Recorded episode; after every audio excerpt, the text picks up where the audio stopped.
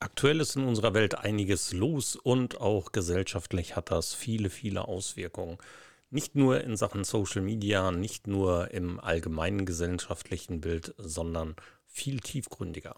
Darüber und über noch viel mehr sprechen wir heute mit Patrick Breitenbach. Der Social Media Schnack. Lockere Plaudereien, Interviews, Debatten, Meinungen, News und mehr. Rund um die Themen Social Media und digitale Kommunikation. Eure Gastgeber Thorsten Ising und Frank Michner. Gespannt? Alle Infos und Episoden unter www.social-media-schnack.de. Gelernter Mediendesigner, Social Media Strategist, Marketing, Mensch, Früher mal Innovationsmanager bei ZDF Digital, Podcaster, Host beim Podcast Soziopod, Grimme Online-Preisträger, Kolumnist bei Merton Magazin des Stifterverbandes, Berater, Publizist, Blogger und an vielen spannenden Themen rund um die gesellschaftliche Entwicklung in Sachen Soziologie, Philosophie, Wirtschaft und Politik interessiert. Patrick, da ziehe ich meinen virtuellen Hut erneut vor dir.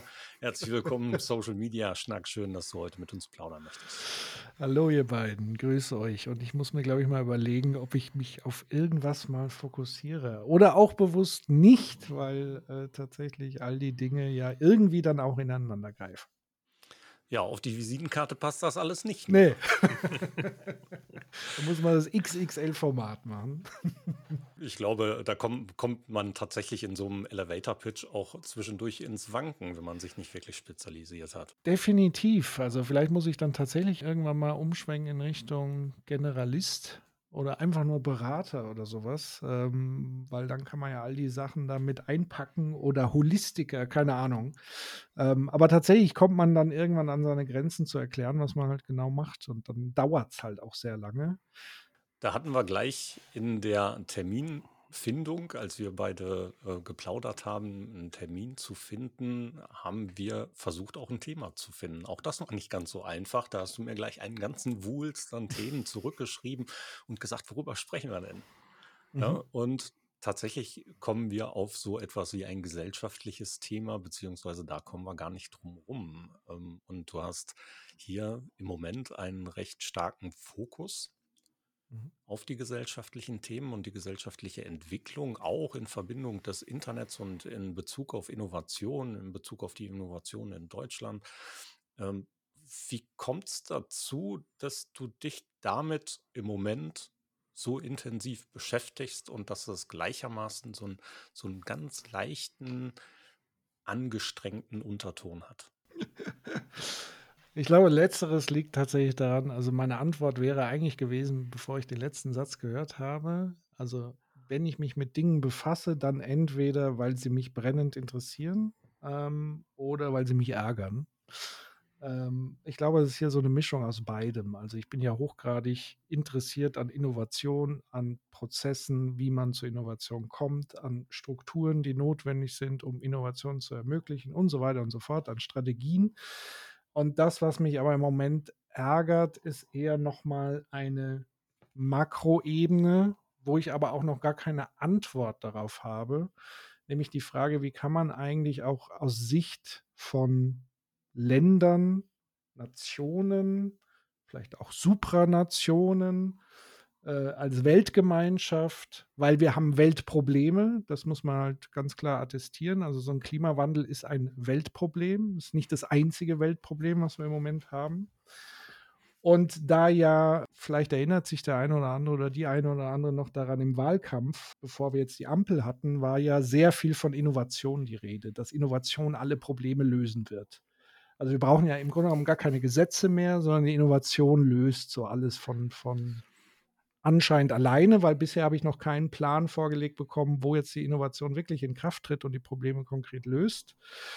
Und dann ist tatsächlich auch noch mal durch Corona, durch die Pandemie ja auch noch mal ein krasser, eine krasse Systemirritation entstanden in vielen Bereichen. Also auch da war die Beobachtung, das war quasi ein, ein Multisystem-Schock, wenn man so will, weil viele Systeme da unter Schock geraten sind und plötzlich von heute auf morgen umdenken mussten. Also das Wirtschaftssystem, die Kultur, Medizin, Gesundheit, ähm, also eigentlich alle Untersysteme einer Gesellschaft, die es betroffen hat, inklusive den Menschen dann selber. Und die aber auch nochmal offengelegt haben, wo hier überall Baustellen sind letztendlich. Also die, die eigentlich schon vor Corona vorhanden waren, die aber erst durch Corona wirklich sichtbar gemacht wurden. Zum Beispiel eben die fehlende Digitalisierung in Behörden, ähm, die Gesundheitsämter, die nicht mehr nachkamen, bis heute nicht mehr nachkamen und so weiter. Im, in den Schulen, dass wir es nicht hinbekommen haben, ist einer der wohlhabendsten Länder der Welt, tatsächlich muss man ja auch sagen, ein sehr kleines Land eigentlich, aber ein sehr, sehr wirtschaftskräftiges Land, es nicht hinbekommen haben, unser Bildungssystem ähm, digital aufzustellen. Ja, da wurde unheimlich viel Anstrengung unternommen und wir haben das dann so einigermaßen, einigermaßen hinbekommen. Aber dann, was dann eben auch passiert ist, ist dann wieder die fehlende Nachhaltigkeit. Also man hat wieder so einen Schub gehabt und dann hat man aber das Gefühl, es schlägt sofort wieder zurück. Es wurde nicht nachhaltig damit weitergearbeitet, weil man dann tatsächlich viele davon ausgegangen sind, ja, okay, wir, wir gehen dann einfach wieder zurück zum, zum Normalen. Ähm, und das sind so ganz viele Dinge, ähm, die mich umtreiben und beschäftigen, weil ich tatsächlich versuche, Zusammenhänge zu sehen, systemische Zusammenhänge und die Dinge ineinander greifen. Und für Co Corona fand ich, hat das alles so extrem für mich sichtbar gemacht. Dass überall es an allen Ecken und Enden an Strategie fehlt, an echter Digitalisierung, können wir ja auch nachher noch vertiefen, was heißt das alles? Und auch an echter, gezielter strategischer Innovation. Ich habe das Gefühl, alle sind so in einem Aktionismus verfallen. Blind während vor allen Dingen um, manchmal, ja. Wie bitte? Äh, vor allen Dingen manchmal in blindem Aktionismus. Ganz genau. Das, also Aktionismus an sich ist, ist, ist ja nichts Verkehrtes, aktiv zu werden und Dinge zu tun und auszuprobieren. Da bin ich großer Fan davon. Aber man soll sich dann schon immer die Frage stellen, warum? Was ist der Zweck des Ganzen? Und nützt es am Ende oder schadet es vielleicht? Sogar? Ja, aber das Warum ist ja, die, ist ja die große Frage.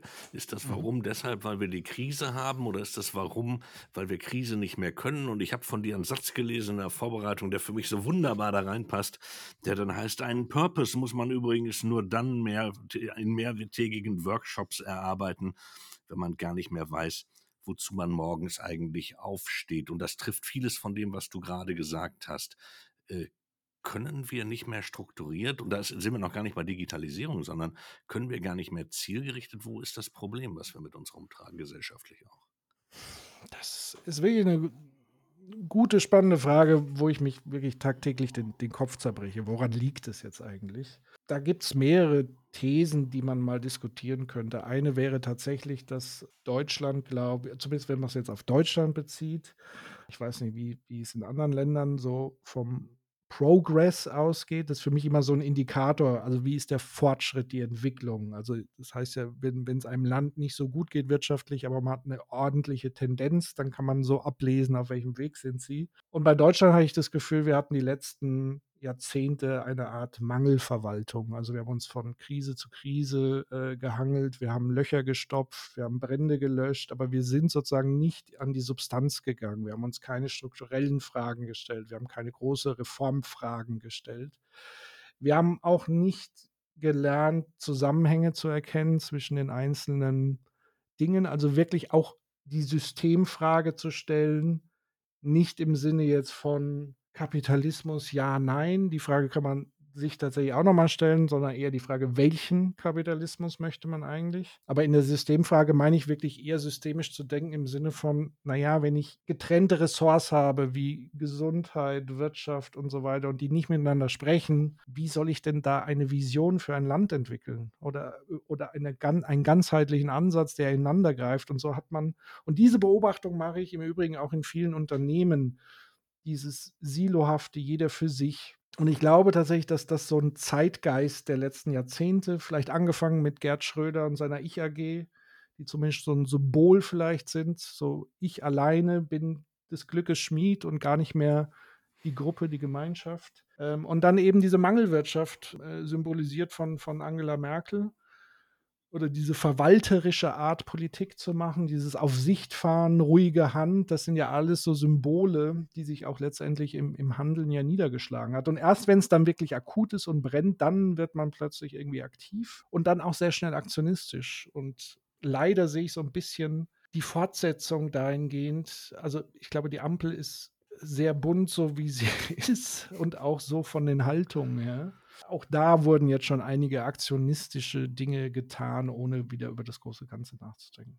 Also gibt da mehrere Gründe. Das ist so mein poetische Erklärung dafür, so auf der großen Ebene, so Zeitgeist, was, was hat man so für ein Gefühl und eben dieses sehr Wohlhabende. Also neben den Krisen schon einen hohen Wohlstand, einen hohen Standard erreicht zu haben. Vielleicht ist man auch gesättigt davon, vielleicht ist man gar nicht mehr hungrig, vielleicht weiß man auch gar nicht, was man noch verbessern kann. Aber das sind dann so Dekadenzerzählungen, da bin ich mir auch wirklich nicht sicher, ob das alles so stimmt. Das sind ja ganz schön, das ist ein ganz schön großer Topf mit ganz schön vielen Dingen drin. Ja, wenn mhm. wir auf der einen Seite Silo denken, versuchen würden, abschaffen zu wollen, müssen wir, glaube ich, in, in vielen kleinen Bereichen schon damit anfangen. Das muss nicht nur in der Bundespolitik oder in der Europa oder in der Weltpolitik stattfinden, sondern es muss auch bei uns vor Ort oder in den kleinen Köpfen, in Vereinen, in überall kleinen gesellschaftlichen Gruppen stattfinden.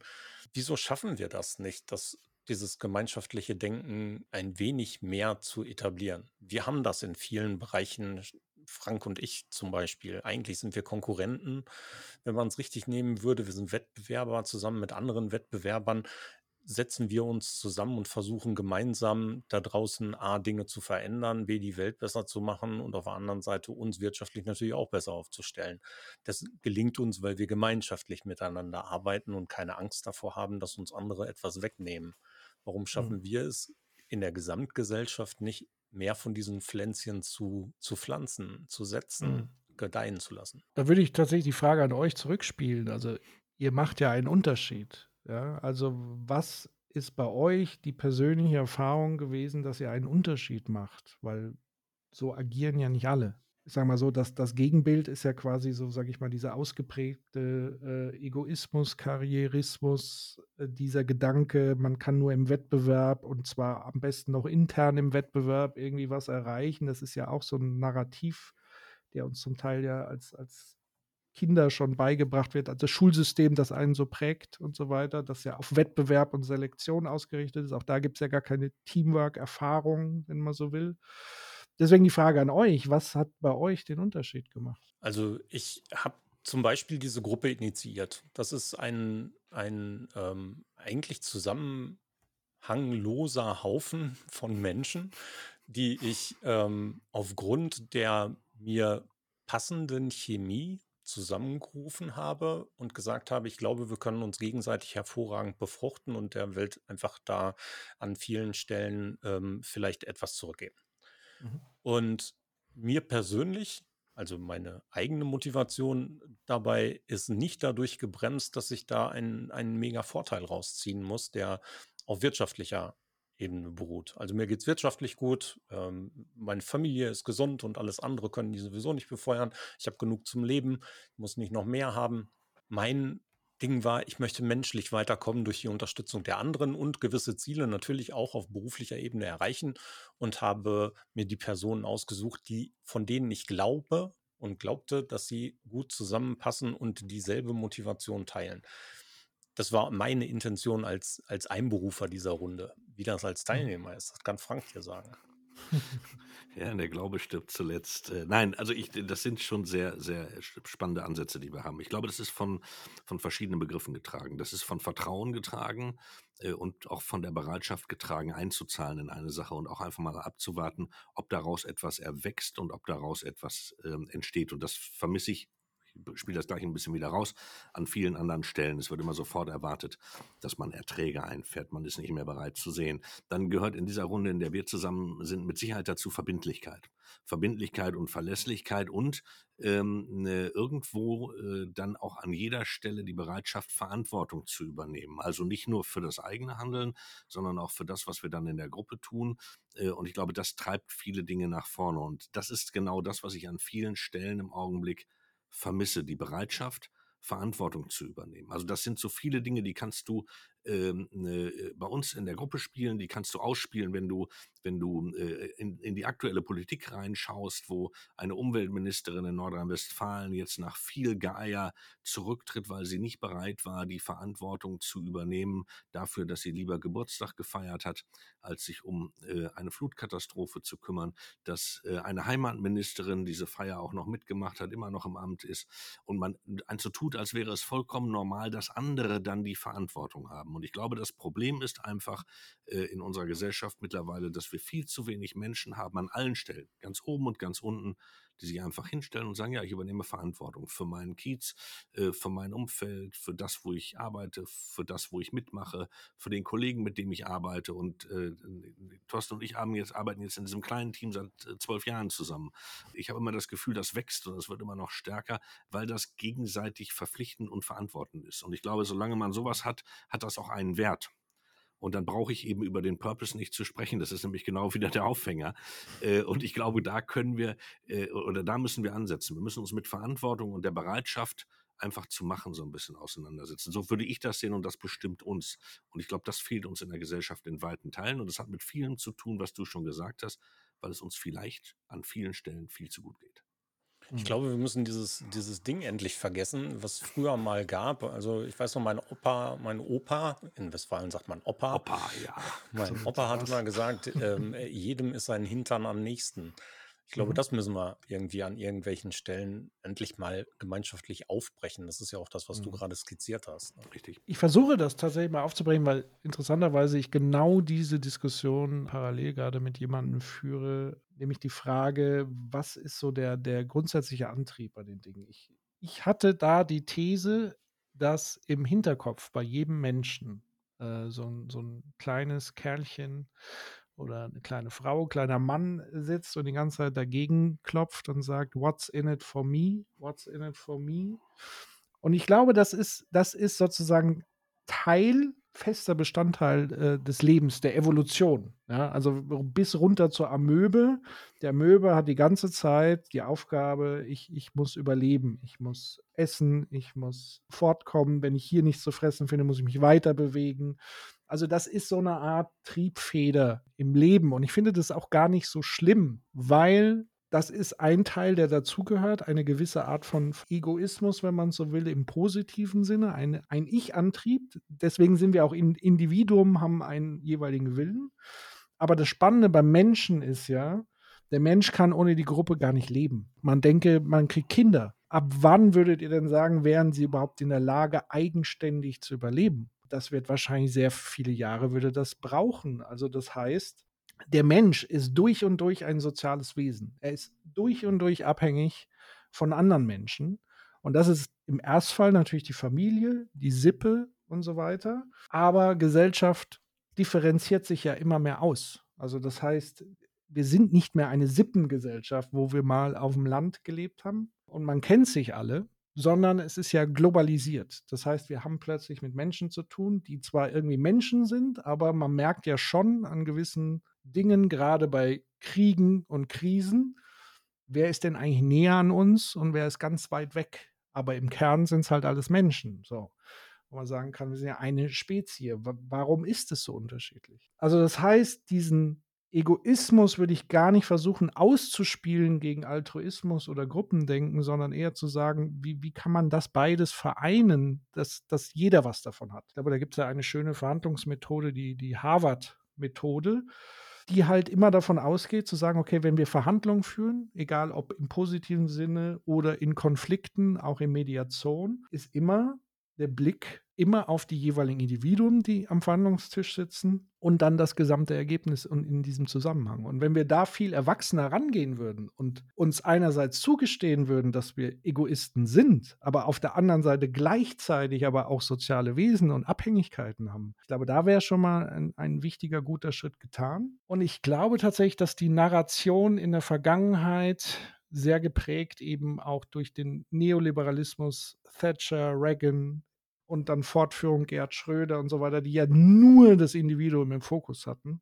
nur die Freiheit des Individuums. Wir merken jetzt so gewisse Ausläufer auch ganz aktuell, wo man eben sagt, ja, ich bin aber der Wichtigste und was die alle anderen machen, ist mir eigentlich scheißegal. Dass man da eben wieder eine, eine gesunde Balance hinbekommen muss zwischen Individuum und Kollektiv. Und das kann dann nicht wieder das Gegenteil von dem, was man jetzt hat, haben. Also wir müssen jetzt dann nicht wieder anfangen, über Kommunismus und so weiter zu sprechen. Vielleicht gibt es ja mal einen gesunden Mittelweg. Und den sehe ich durchaus im, im gesamten Thema Gemeinwohl. Und wenn man da so ein bisschen Bewusstsein dafür auch entwickelt, dass ein stabiler Staat mit Infrastruktur, Sicherheit etc auch dafür sorgt, dass Unternehmen hier florieren können überhaupt und die Unternehmer das auch anerkennen, dass auch das wichtig ist und dass man deshalb auch in den Staat, der wir alle sind, investieren und nicht dieses Gegeneinander immer aufmacht. Der Staat muss weg und hier muss und Wirtschaft ist böse. Ich glaube, dann wären wir schon mal einen, einen großen Schritt weiter. Und dann müssen wir halt an die Strukturen noch ran. Dass man dann später, falls das überhaupt mal irgendwann so weit kommen sollte, ich meine, das ist ja ein, ja. ein wirklich ein Gedanke, den es wahrscheinlich sehr schwer ist zu erreichen als Ziel. Ich meine, einerseits müsste dafür sehr viel passieren gesellschaftlich, andererseits müsste dafür sehr viel Zeit ins Land gehen, damit dieser Kulturwandel erneut passiert. Wie realistisch siehst du das denn? Ist das tatsächlich ein Ziel oder würdest du sagen, okay, wir haben uns jetzt hier zu dritt getroffen und eigentlich ist es von uns drei eher ein Traum? Traum ist ja schon mal ein Anfang. Das ist ja das, was ich auch bemängel, wenn es keine Vision gibt, wo, wie, wie soll es dann Fortschritt geben? So, also Vision steht, wenn man im klassischen Change Management sich anschaut, gibt es ja wunderbare Phasen, die eigentlich immer gleich ablaufen. Es fängt an mit einem Problembewusstsein. Also man muss halt einfach wissen, der Status quo macht mir mehr Angst als das, was vielleicht in der Unsicherheit der Zukunft kommt. Wenn dieser Punkt erreicht ist, dann kannst du überhaupt erst anfangen, Change zu machen. Also die Frage ist, haben wir dieses Problembewusstsein überhaupt schon alle in diesem Land? Ich würde sagen, eigentlich ja, weil mehr Krise geht im Moment nicht an allen Ecken und Enden. Veto. Äh, Veto, genau. Weil, weil, Achso, Veto. Ja, Veto, okay. Veto. In dem Moment, wo ich dann nämlich sage, ja, Problembewusstsein schon auf deinem Tisch, sehe ich gewaltige Probleme. Äh, mhm. Aber bei mir sind die Probleme noch gar nicht so, weil ich mich eigentlich noch ganz wohl fühle und mhm. ich auch Angst habe vor Veränderung. Weil für mich ist immer das, was mir begegnet, das größte Problem ist diese Angst vor Veränderung, gar nicht vor mhm. Digitalisierung mhm. oder, oder digitalem Wandel. Veränderung. Morgen auf der linken mhm. Seite parken, übermorgen durch die andere Tür reingehen, etwas anders machen. Das versetzt uns ja in weiten Teilen, auch das erlebst du ja in der Beratung immer wieder, in totales mhm. Entsetzen. Und dann immer der Fingerzeig zu sagen, ja, ähm, ähm, fang du mal an, ich komme dann nach. Also so typische Beispiele, mhm. die ich erlebe. Wir können kein Tempo 100 fahren, weil wir nicht genug Schilder haben.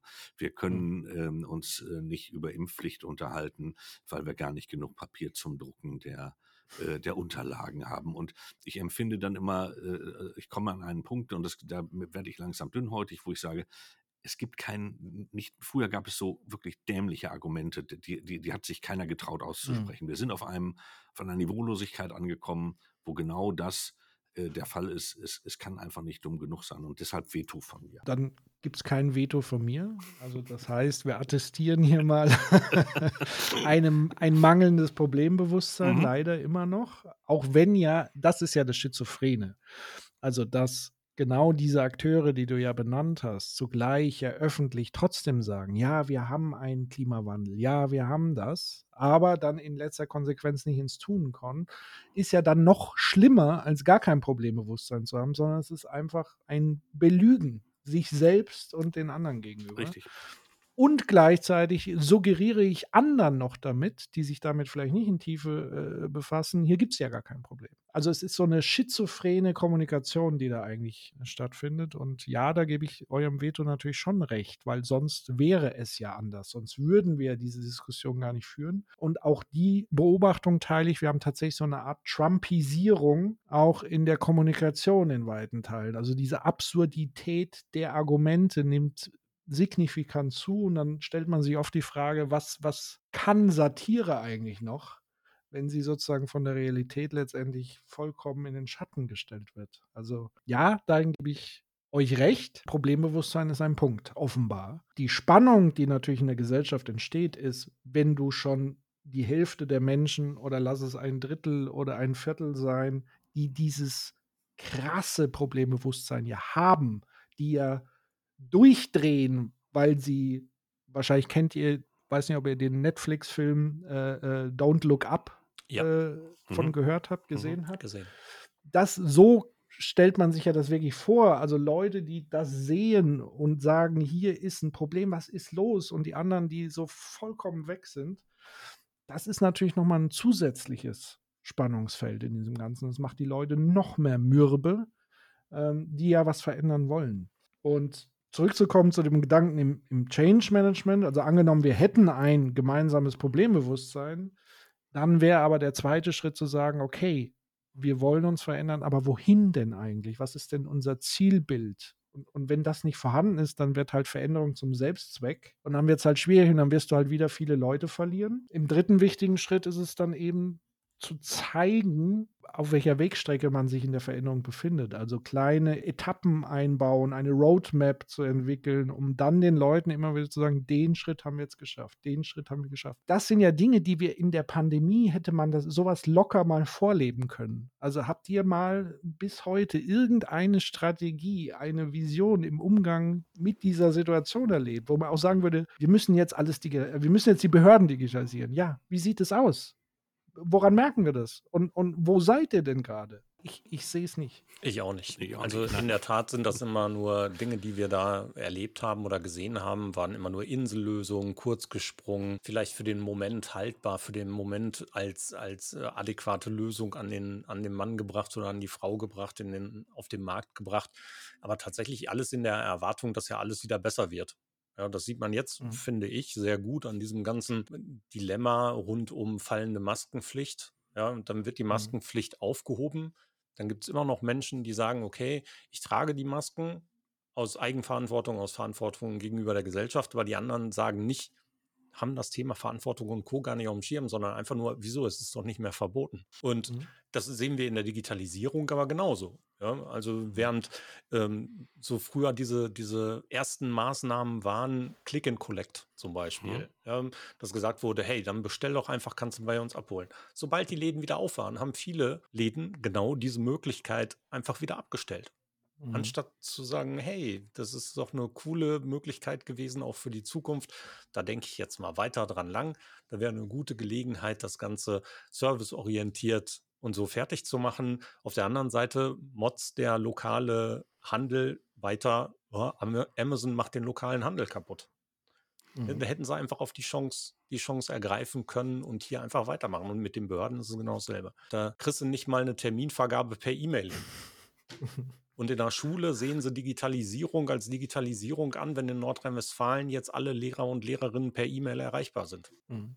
Ja, und wenn im Lehrerzimmer ein Rechner steht, wo die Lehrer dann täglich einmal ihre E-Mails abrufen dürfen. Das, ähm, das ist ja fast schon wie, wie, wie der Jojo-Effekt ähm, bei der Gewichtsreduktion. Also es ist halt, es, man darf halt nicht vernachlässigen, es, es geht ja wirklich um, um krasse Verhaltensänderungen ähm, und Musterbrüche, die man vollziehen muss.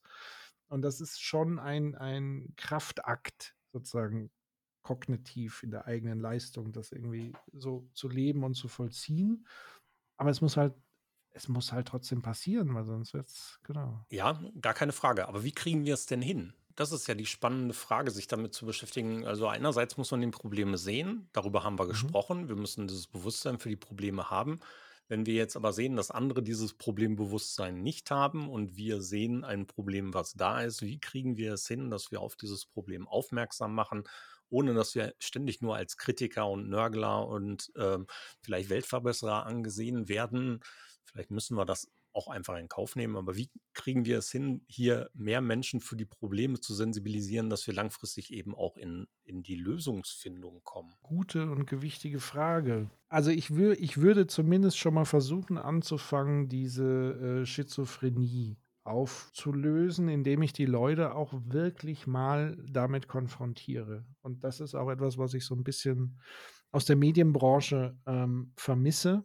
Also auch Medien als vierte Gewalt letztendlich oder Journalismus vielmehr. Also für mich ist dann eher der Journalismus die vierte Gewalt, weil Medien ist auch sehr viel zum Entertainment ähm, verkommen oder nicht verkommen. Entertainment ist völlig gerechtfertigt und so weiter, aber man sollte es halt nicht mit Journalismus verwechseln. Und wenn man da so die Leuchttürme der Talkshows sich anguckt, ähm, wie die auch gestaltet sind, wie, was die denn dann wirklich am Ende für einen Erkenntniswert oder wie auch immer erzeugen, sieht es da ja auch eher mau aus. Da hat dann jeder so seine Stimme und die ist dann irgendwie so gleichberechtigt, aber so wirklich mal nachhaken und mal wirklich auf einen Punkt zu steuern, sehe ich halt auch selten. Also, dass man auch wirklich mal dran bleibt an der Frage, glaubst du an den menschengemachten Klimawandel? Wenn ja, glaubst du, was hier die Wissenschaftlerinnen und Wissenschaftler sagen, nämlich, dass es nicht nur fünf vor zwölf, sondern so?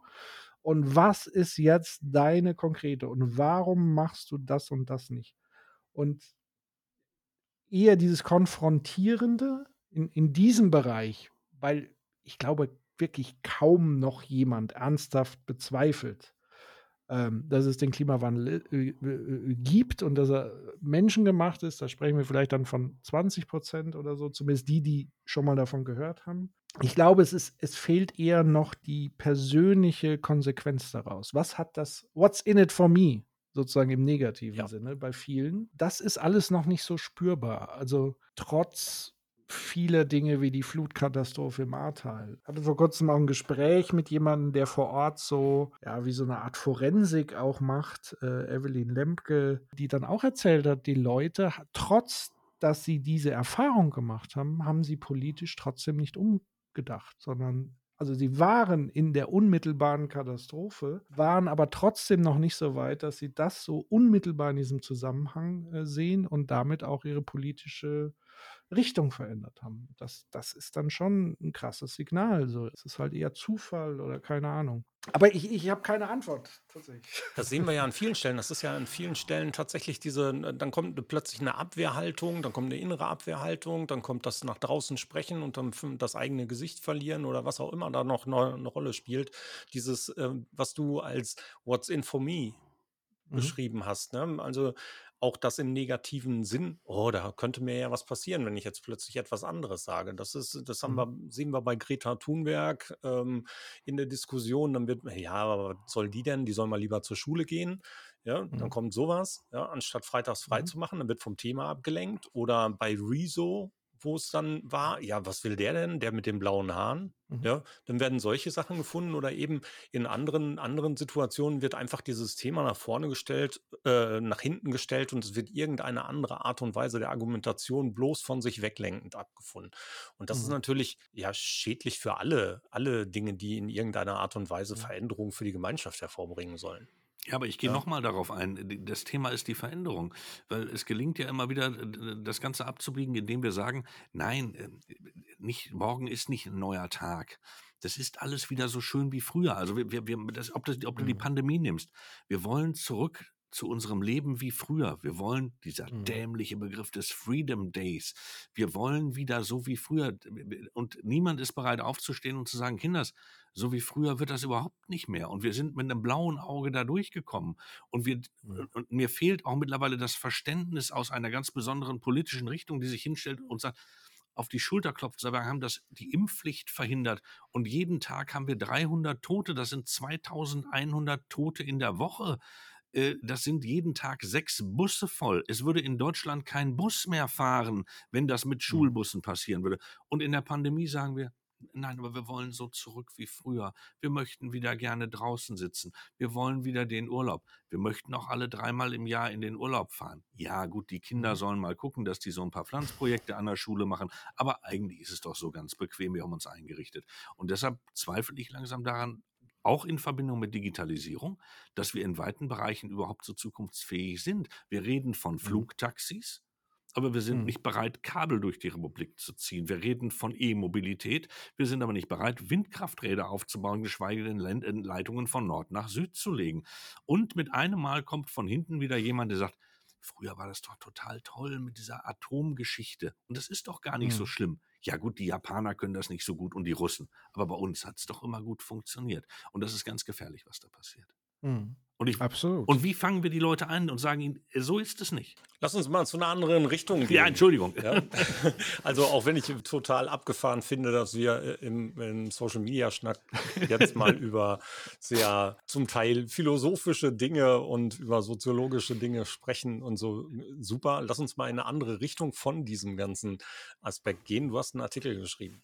Artikel im äh, Mehrton-Magazin des Stifterverbandes Innovation Lost, wenn Lösung keine Probleme findet. Das ist das Ganze ja quasi umgedreht. Ja, das ist das Umge äh, weil auch das ist ja das Schizophrene. Also es gibt ja eine sehr lebendige Innovationsszene und Innovationskultur und ich bezeichne die aber in weiten weiten Teilen als lost, weil dann auch Innovation schnell zum Selbstzweck wird, weil es oft diese schillernden Dinge sind, wo man dann auch zum TED Talk eingeladen wird dafür. Ähm, die eben, ähm, Frank hat es ja gerade schon angesprochen, die, die Flugtaxis, also die, die NFTs, das Metaverse und so weiter, also die, die ganzen hippen, tollen Sachen, die meistens auch so ein bisschen ähm, aus dem Silicon Valley herausstrahlen, ähm, wo ich mir dann die Frage stelle, ja, und gleichzeitig irgendwie werden an der A45 müssen irgendwie 50 Brücken gesprengt werden, weil die nicht mehr in Ordnung sind, weil sich keiner drum gekümmert hat.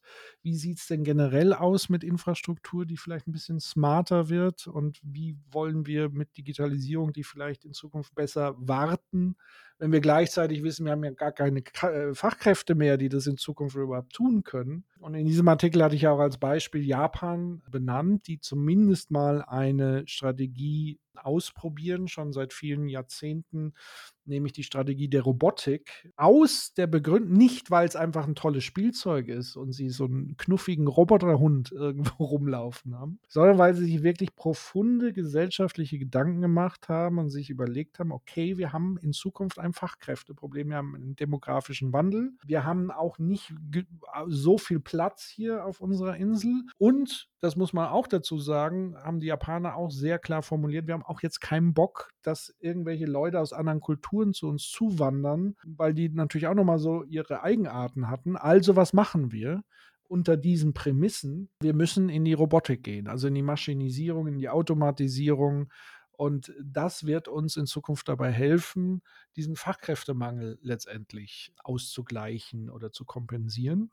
Und eben nicht mit diesem Gedanken heraus, äh, wir können damit mehr Profit machen oder wir können damit glänzen und wir machen hier mal so Spielzeug, Spielkram, sondern ein wirklich strategisch profundes, auf hoher Ebene verabschiedete Innovationsstrategie, die Japan hier vorgelegt hat. Also auch getragen von der Politik, von der Wirtschaft, von der Gesellschaft. Weil Japan, so wie ich es kennengelernt habe, zumindest über Vermittler. Das muss man ja auch sagen. Ich war selber nie in Japan, aber mit Björn Eichstätt, mit dem ich ja äh, diesen Podcast lange über Japan gemacht habe, der das so vermittelt hat, dass eben die Japaner sehr ganzheitlich an die Sachen rangehen und Innovation immer mit Gesellschaft denken und immer zugunsten der Gesellschaft und zwar der eigenen Gesellschaft in erster Linie und nicht für irgendwelche Märkte da draußen und so weiter und so fort. Und dann, wenn sie merken, das, was gut für uns und unser Land und unsere Gesellschaft funktioniert, wenn das dann draußen noch jemand haben will, ja, super, dann machen wir damit halt einen Absatz und einen Markt auf. Er hatte ja mal ein interessantes Beispiel genannt, habe ich aber jetzt gar nicht mehr so genau in Erinnerung, ob die Geschichte so stimmt, aber es war so ein, so ein, so ein Sinnbild dafür zu sagen, auch hier wieder zu sagen, what's in it for me, als, als Gesellschaft aber wirklich und nicht als einzelnes Individuum und daraus heraus eine Innovation der kontinuierlichen Weiterentwicklung zu machen. Auch diese Weiterentwicklung ist ein ganz wichtiges Merkmal der japanischen Innovationskultur, eben nicht zu sagen, wir brauchen immer den, die Disruption, den großen Wurf, sondern auch zu sagen, ja, wir haben hier, Björn hat das ja wunderbar anhand einer Frischhaltefolie gemacht. Ihr werdet wahrscheinlich den Pain von deutscher Frischhaltefolie auch kennen wenn ihr euch mal vorstellt, wie Frischhaltefolie hier funktioniert. Also es zerfleddert und Abriss. Zerknüllt. So, und die Japaner haben jahrelang das weiterentwickelt, weitergeforscht und Björn ist mittlerweile Frischhalte, japanischer Frischhaltefolien-Influencer, äh, weil er hat schon einige Leute überzeugt dadurch, dass sie sich jetzt auch japanische Frischhaltefolie bestellen, weil es einen absoluten Unterschied macht, dieses Produkt. Ist zwar ein bisschen teurer, aber du hast halt eben diesen ganzen Pain nicht, den du hast. Und da ist halt einfach so, die Frischhaltefolie wurde hier irgendwann mal entwickelt, auf den Markt gebracht, äh, äh, Werbung gemacht, so und dann hat sich aber nichts mehr verändert.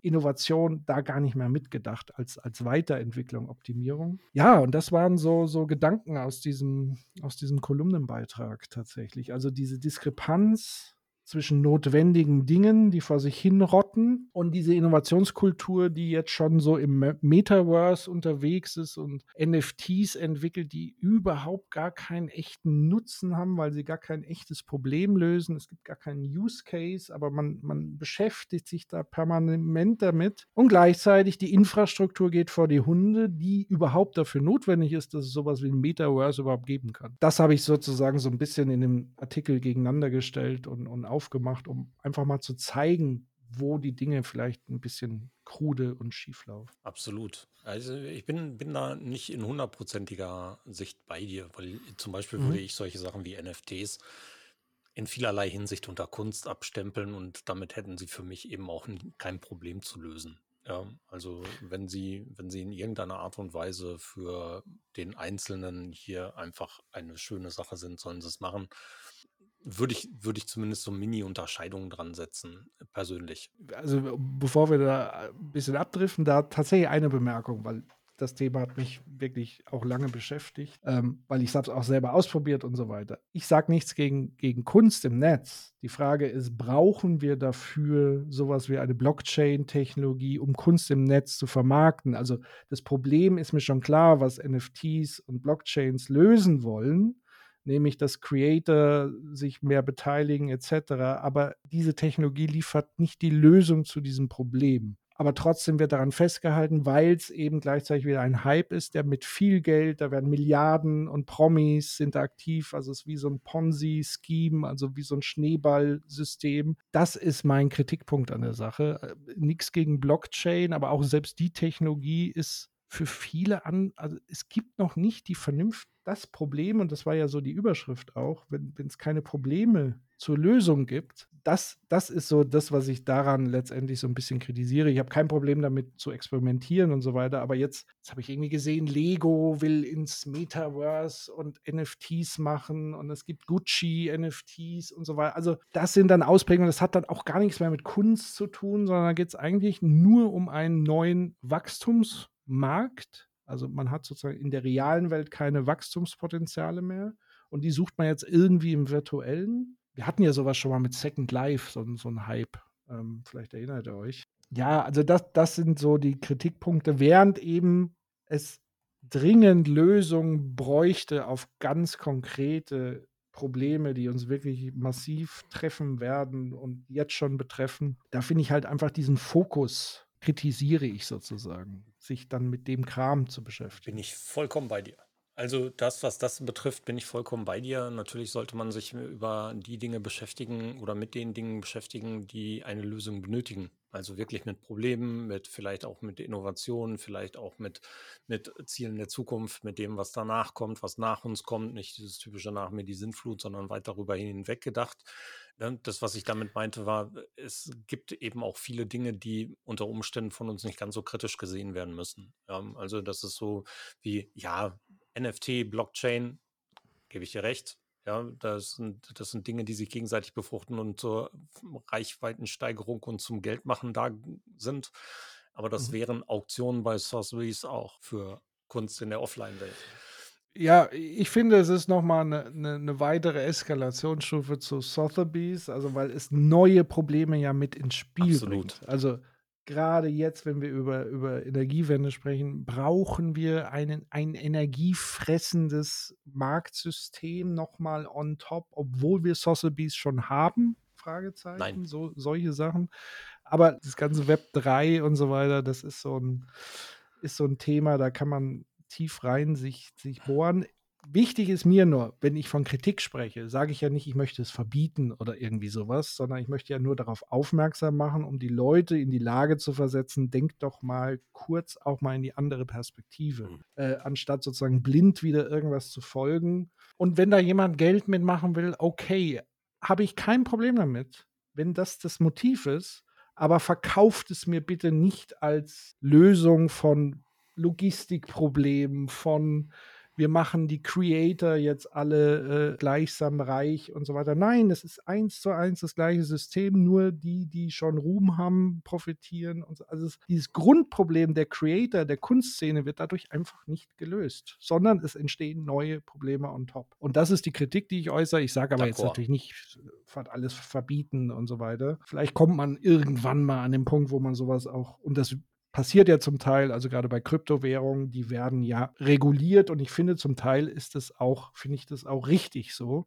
weil da einfach Risiken drinstecken und die muss man halt abwägen. An, an absolut, absolut d'accord, finde ich auch vollkommen richtig. Wir, vor allen Dingen müssen wir über diese Probleme reden.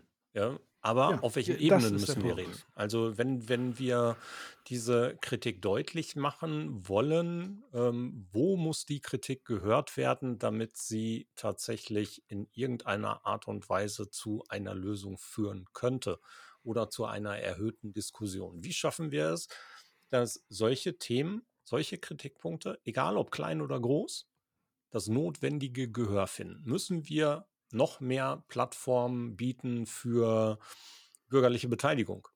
Oder brauchen wir eine, ein, ein nationales Gremium für Innovationsmanagement?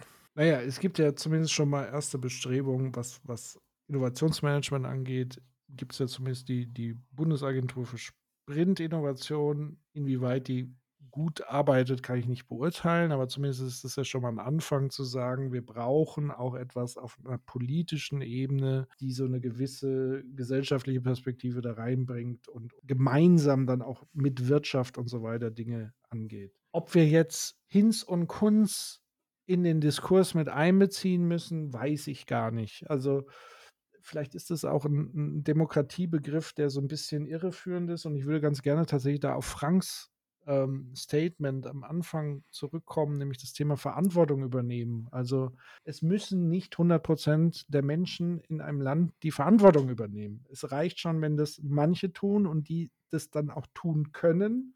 Natürlich alles demokratisch legitimiert und so weiter. Aber ich muss nicht immer 100% aller Leute davon überzeugen, das ist jetzt der Weg, sondern man muss mal einen Weg einschlagen. Und da bin ich ganz bei Karl Poppers Demokratiebegriff, der eigentlich das Ganze umdreht und sagt, Demokratie ist nicht, ich wähle jemanden in ein Amt, sondern ich habe jederzeit die Möglichkeit, jemand aus einem Amt abzuwählen. Mhm. Und damit hat man plötzlich eine ganz andere Form von Verantwortung und Leadership auch in der Politik, indem ich nämlich mal sagen kann, ich habe vier Jahre das und das vor und ihr messt mich an meinen Fehlern und wenn ich Scheiße baue, dann habt ihr die Möglichkeit, mich abzuwählen. Ähm, und Gleiches könnte man sich tatsächlich, also ich bin großer Fan davon, wenn man Demokratie ernst meint, dann muss man sie in alle gesellschaftliche Bereiche eigentlich fördern und reintragen. Angefangen von Unternehmen, Schulen etc. Wenn man es wirklich ernst meint mit der Demokratie, was, glaube ich, auch dazu führen würde, das ist jetzt meine Hypothese, dass wenn wir demokratischer werden, dass auch mehr Menschen bereit werden, Verantwortung zu übernehmen letztendlich.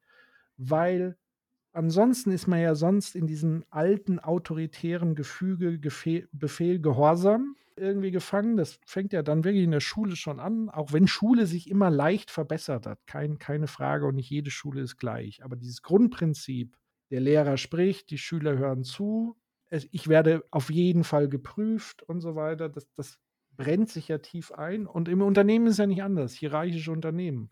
Du hast ja eingangs gesagt, du, Thorsten, könntest gar nicht mehr als Angestellter irgendwo arbeiten, weil du genau das benannt hast. Es gibt inkompetente Leute, die quasi per Rollenbeschreibung in der Verantwortung sind, aber gar nicht in der Lage sind oder kompetent sind, diese Verantwortung wirklich zu übernehmen. Auch das finde ich dann spannend, diesen Verantwortungsbegriff nochmal anzugucken, weil es gibt ja sozusagen dieses künstlich-hierarchische Verantwortung. Und das Schlimmste, was wirklich passieren kann, sind Menschen in Verantwortungsrollen, die keine Verantwortung übernehmen. Das ist der Worst Case. Richtig. Also noch schlimmer als Leute, die Verantwortung übernehmen wollen, aber nicht da reinkommen, weil wahrscheinlich die Leute, die da sitzen, denen den Platz wegnehmen. Aber was können wir denn tun, damit Verantwortung wieder interessant wird? Dass Menschen die Bereitschaft entwickeln, äh, im Kleinen wie im Großen Verantwortung zu übernehmen und sie auch so anzunehmen, wie man sie vielleicht auch definieren sollte. Und wie früh müssen wir da ansetzen? Also das ist ja eher so ein kultureller Aspekt, dass wir, da geht es ja schon ganz früh los, dass wir Kindern vermitteln, wie wichtig Ehrenamt ist. Weil, weil alles das noch eben kurz reingeworfen war, alles das, was wir eben gehört haben aus Japan, fußt ja auf sehr viel Verantwortung, gesellschaftlicher Verantwortung. Genau, es fußt auf gesellschaftliche Verantwortung und vor allen Dingen, ich nehme die Leute auch ernst, das, also die, die Bevölkerung auch ernst und stelle sie sozusagen in, in den Mittelpunkt. Das ist ja fast schon dieses nutzerzentrierte Denken und Handeln. Wie kommt man dahin? Das ist, das ist die Frage aller Fragen. Also wenn man einen Schalter umlegen könnte, ich würde ihn euch zeigen, aber ich... Ich, ich stelle die Frage anders. Ja. Was tust du persönlich dafür? Ich rede sehr viel darüber, ich publiziere sehr viel darüber, ich teile sozusagen genau diese Ansichten darüber und ich fokussiere mich eigentlich auch mittlerweile immer mehr darauf. Also, und ich versuche sozusagen auch Betätigungsfelder zu finden, wo ich das leben und vorleben kann. Das ist schon mal das Erste. Tatsächlich Ehrenamt, sehr spät eingestiegen, aber für mich waren sozusagen so, so, so Projekte wie der Soziopod, kann man ja auch als mehr oder minder so ein bisschen ehrenamtliches Engagement sehen. Man ist Teil des Diskurses, man, man so. Aber ich habe mich tatsächlich jetzt für diesen Freiwilligendienst mal angemeldet und, und äh, hatte da auch so ein Beratungsding, das war super toll. Und ich glaube, wenn man darüber mehr erfährt, und ich glaube, wenn auch viele Leute wie wir jetzt, die so im Social-Media-Bereich sind, weil das, was ich von denen erfahren habe hier in unserem Ort war, die suchen alle Kommunikatoren ohne Ende, weil sie sozusagen die Botschaft nicht rausbringen kompetente Leute, die Social Media machen, die Werbung aufsetzen, Fundraising-Konzepte, Strategiekonzepte, digitale Dinge entwickeln und so weiter und so fort. Das braucht es mehr. So, und jetzt ist aber die Frage, es gibt so viele Hebel, um das zu befördern. Eines wäre zum Beispiel, weil wir hatten es ja vorhin, was sind die Gründe, dass Leute so sind, so, so vielleicht auch so karrierebewusst. Ich glaube, ein Ding ist tatsächlich auch unser Sozialsystem im Moment, was reformbedürftig ist. Wir haben ganz viele Jahre jetzt das äh, bedingungslose Grundeinkommen in der Diskussion. Und ich glaube tatsächlich, dass dieses Damoklesschwert Hartz IV über der Gesellschaft schwebt als Symbol. Und es war ja so beabsichtigt als Symbol endlich wieder Leistung und so weiter. Dass es aber viel auch in diesen gegenteiligen Effekt geraten ist. Dass es bei vielen eher nochmal die Gier des Vorsorgens angetrieben hat. Also noch mehr arbeiten, obwohl man schon sehr viel verdient, um noch mehr zur Seite zu legen, weil es könnte ja mal sein. Und eben bei das hat ja, glaube ich, Heinz Bude mal in seinem Buch äh, gut beschrieben, dass eben dann vor allen Dingen die Mittelschicht große Ängste hat, Abstiegsängste hat und äh, ich sag mal, die prekäre Schicht überhaupt gar keine Aufstiegschancen mehr sieht und sich im Zweifel sogar dann mit Hartz IV etc. arrangiert hat. Also, das ist so ein ganz komisches, symbolisches Konstrukt. Und wenn wir das ermöglichen, dass die Leute auch Raum bekommen, sich ehrenamtlich zu engagieren, dann wäre da ja auch schon wieder viel. Weil ich glaube, viele machen kein Ehrenamt, weil sie denken, sie haben nicht genug Zeit. Es ist irgendwie zu verpflichten. Und darüber sollte man, glaube ich, schon mal im ersten Schritt sprechen, dass das eben nicht so ist. Also ich fand diese Beratung sehr, sehr angenehm, weil man genau sagen konnte, wie viel Zeit hat man, was will man vor allen Dingen nicht machen und dass man auch nicht verpflichtet ist, alle Angebote irgendwie aktiv abzulehnen, sondern sich wirklich aktiv für was entscheiden kann und was auch zu einem passt. Und die Angebote sind in Hülle und Fülle vorhanden. Und vielleicht gelingt es auch, den einen oder anderen Zuhörer, Zuhörerin zu überzeugen, zu sagen, so ein Ehrenamt ist auch eine Lernerfahrung. Das ist eine Weiterbildung, wenn man, wenn man so will, in vielerlei Hinsicht für sich persönlich, auch für, für die Arbeit, die man vielleicht macht. Auch wie eine Art Training. Also ich glaube, da ist schon ein großer Ansatzpunkt, ganz richtig, weil das erzeugt dann wieder Begegnungen mit anderen Menschen. Es zeigt, in, in, welcher Bubble man eigentlich lebt und man sieht dann plötzlich andere Perspektiven. Ich glaube, das ist schon so ein Hebel. Ja, und es gibt wirklich vielfältige Möglichkeiten, wo wir uns einbringen können. Du hast es gerade schon mal gesagt, ja, tatsächlich viele Organisationen und Einrichtungen suchen Kommunikatoren in der Hilfe Ähm, da werden wir natürlich alle zu aufgerufen, genau da tätig zu werden. Jetzt habe ich äh, gestern bei uns erst gesehen, die Tafeln rufen um Hilfe überall, weil sie zwar genug Lebensmittel bekommen, auch jetzt bei dem Zuwachs der ganzen zusätzlichen Flüchtenden, die, äh, die da sind, aber nicht genug Personal haben, die dann wiederum die mhm. ganze Ware packen, kommissionieren, rausgeben und sowas alles. Also da gibt es viele, viele Stellen, wo man helfen kann und wo Ehrenamt dann tatsächlich nicht nur in dem Moment den Betroffenen hilft oder der Organisation, sondern letzten Endes auch der Gemeinschaft zeigt, dass es jede Menge Möglichkeiten gibt zu helfen. Und damit würden wir unseren Kindern und anderen und Nachbarn und Flüchtenden und allen anderen zeigen, dass die Gemeinschaft da tatsächlich unfassbar stark sein kann wenn sie denn hm. gemeinschaftlich auch zupackt, in welcher Art auch immer. Ja, also coole Sache, dass du es nochmal angesprochen hast. Ähm, den, den Teil, wenn du einen Link hast zum Freiwilligendienst, den packen wir natürlich sehr mhm. gerne mit in die Show Notes nachher. Wollen wir mal einmal ganz kurz über Social Media und die negativen Auswirkungen dessen sprechen, was da draußen gerade so los ist. Das war ja auch so ein Punkt, den du in, in den Themenblock zusätzlich mit reingepackt hast da sehen wir ja ganz viele negative Dinge, die Social Media im Moment durchaus auch kann. Leider Gottes auch gemeinschaftlich. Sei es Fake News, sei es ähm, Diskussionskultur. Was sind die Punkte, die dich da gerade beschäftigen? Ja, eigentlich genau das, was du jetzt eigentlich schon benannt hast. Ich glaube, das war ja schon immer grundlegend vorhanden. Viele wollten das nicht sehen, also gerade auch so die digitale Avantgarde, wo, wo ich uns jetzt auch mit dazu zählen würde, hatten ja so diesen Traum davon, wenn jeder eine Stimme hat, das war ja schon damals bei Bertolt Brecht der Fall mit seiner Radiotheorie, wenn jeder eine Stimme bekommt, dann wird alles ganz toll, weil alle sich untereinander unterhalten. Ähm, ganz so wurde es dann eben nicht, weil natürlich die Frage dann der Ethik und der Moral dann sehr schnell ins Spiel kommt und eben diese Interessen, denen wir uns alle nicht bewusst waren, weil das muss man natürlich auch sagen, nicht Social Media hat zu diesem Bubble-Denken geführt. Ganz im Gegenteil, Social Media hat dazu geführt, dass wir alle mal unsere Bubbles nebeneinander aneinander dotzen lassen. Also dass wir zum ersten Mal überhaupt sehen, oh hoppla, da ist jemand, der denkt das ja komplett anders als ich. Und das waren Dinge, die sonst früher in der Dorfkneipe oder am Marktplatz oder wo auch immer jetzt so intensiv nicht der Fall waren. Also vergleicht das immer wieder tatsächlich, also Marshall McLuhan hat es ja als, als Dorf, als digitales Dorf gesehen. Für mich ist es wirklich eine komplette Komprimierung des Raumes, des Kommunikationsraumes. Wir haben zwar unendlich viel Platz für allerlei Kommunikation, aber eigentlich sind wir sehr eng aneinander gepresst, weil wir permanent mit andersartigen Meinungen konfrontiert werden. Und wir haben offenbar keinerlei Gelassenheit gelernt, ähm, zu sagen, dieses tolle Let's agree to differ, dass es auch mal gut sein lassen kann, dass der andere einfach mal eine andere Meinung hat sondern wir, wir sind ja immer bei jeder Kleinigkeit in einem Gefecht drin auf Leben und Tod. Und wenn der andere jetzt nicht seine Meinung ändert, und das passiert halt einfach auch nicht, ist ja klar.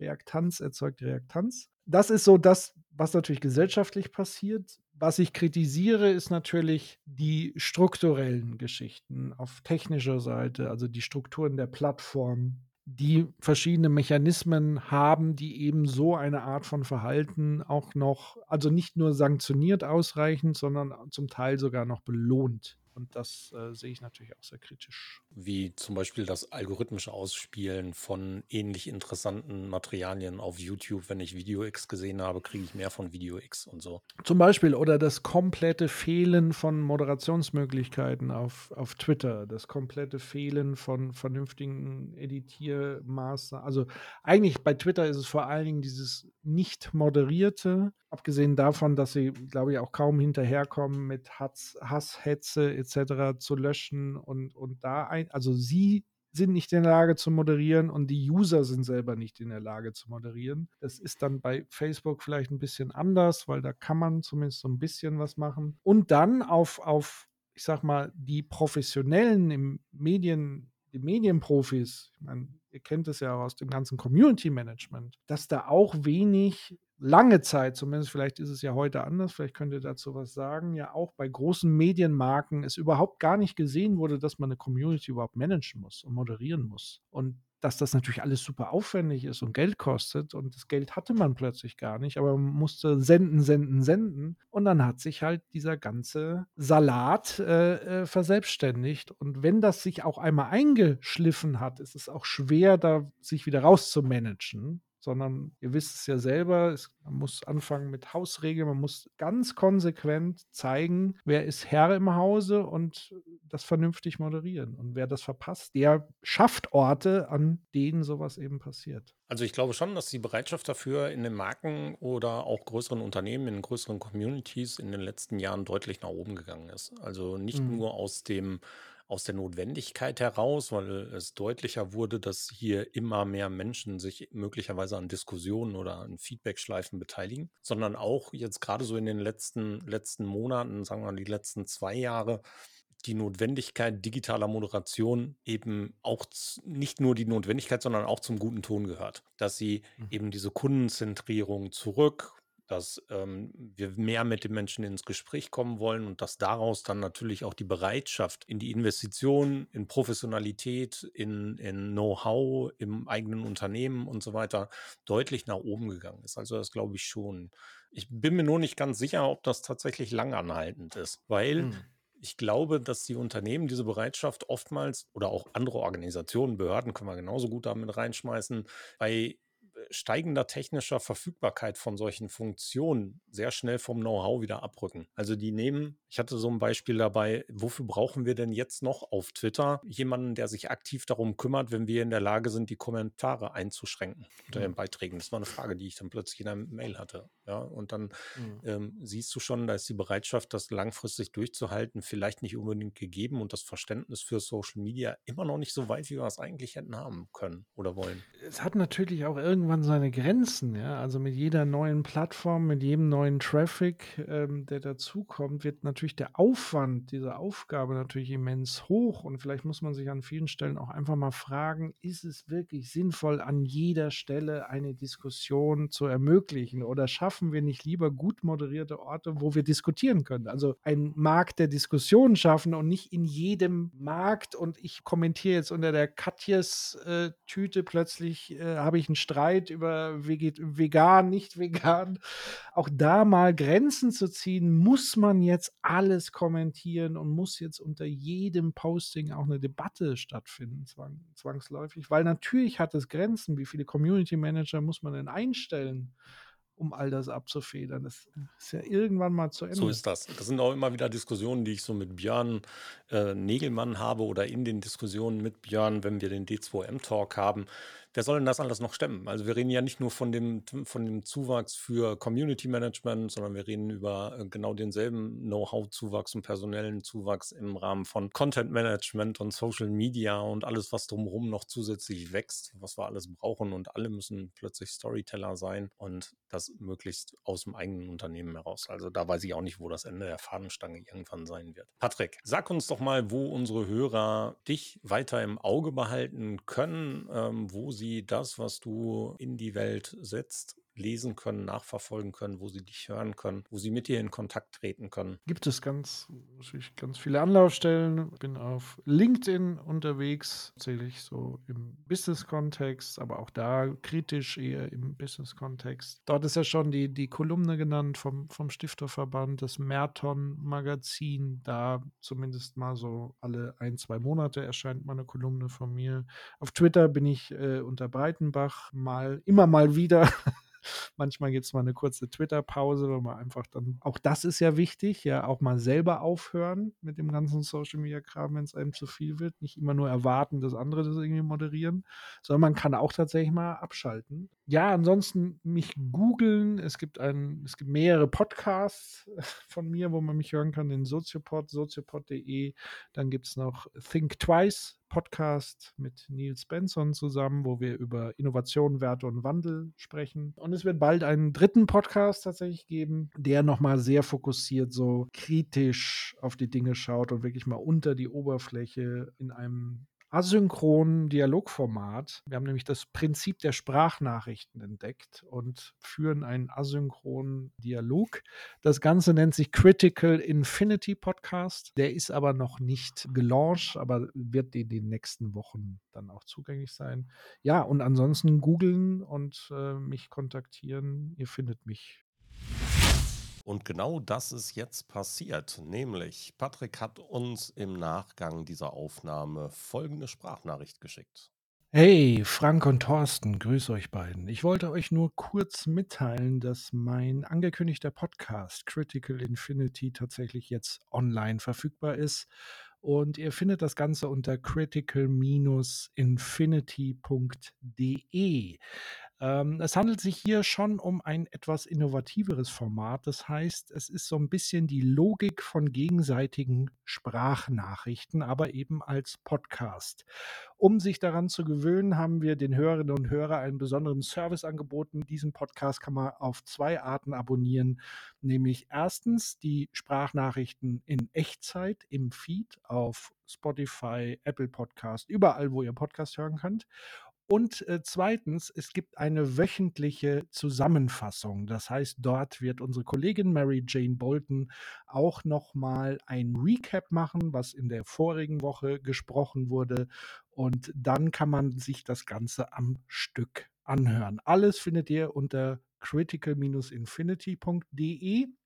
Ich würde mich freuen, wenn ihr mal reinhört, mal einen Kommentar ablasst. Im Kern geht es darum, dass wir allerhand Themen in Politik, Alltag und Popkultur kritisch, wenn nicht sogar sehr kritisch hinterfragen und versuchen, mögliche Ideologien dahinter aufzudecken. Danke euch. Super. Wenn du den letzten von dir angesprochenen Podcast drin hast und wenn der mhm. draußen ist, dann tu mir doch den Gefallen, genauso wie es alle anderen da draußen machen können. Komm auf social-media-schnack.de, hinterlass eine Audionachricht und dann mhm. machen wir das in den nächsten Podcast mit rein, der dann äh, zur Verfügung steht. Dann wissen unsere Hörer auch Bescheid, dass dein nächster Podcast da ist. Okay, dann gehört euch das letzte Wort. Patrick, du weißt, wir spenden auch einen Baum in deinem Namen. Damit tun wir auch was weiteres äh, mhm. Gesellschaftliches. Mhm. Frank, du hast das vorletzte Wort, das letzte Wort gönne ich und gönnen wir dann natürlich Patrick. Erstmal von meiner Seite aus herzlichen Dank für dein Dasein. War toll mit dir zu plaudern. Was für eine tolle interessante, vielschichtige Stunde. Ich wusste heute, das wird gut. Es war sehr gut. Herzlichen Dank und ich hoffe, bis bald. Danke dir. Ja, danke euch beiden für die Einladung. Und dass es überhaupt so vielschichtig wurde, liegt ja auch mit an euch, an euren Fragen, dass ihr euch darauf eingelassen habt und äh, den Resonanzraum, wie es so schön äh, heißt, gegeben hat. Also von daher kann ich das auch eins zu eins an euch zurückgeben. Und danke, dass man eigentlich in einem sehr eher eng formatierten Format auch über solche Themen Raum hat zu sprechen. Vielen Dank dafür. Herzlich gerne. Alles Gute draußen. Bye bye. Ciao. Ciao. Tschüss. Schluss für heute beim Social Media Schnack. Alle Infos, Episoden und Mitmachende findet ihr unter www.social-media-schnack.de. Ihr habt Vorschläge, Themen, Anregungen? Meldet euch, schreibt, ruft an. Wir freuen uns.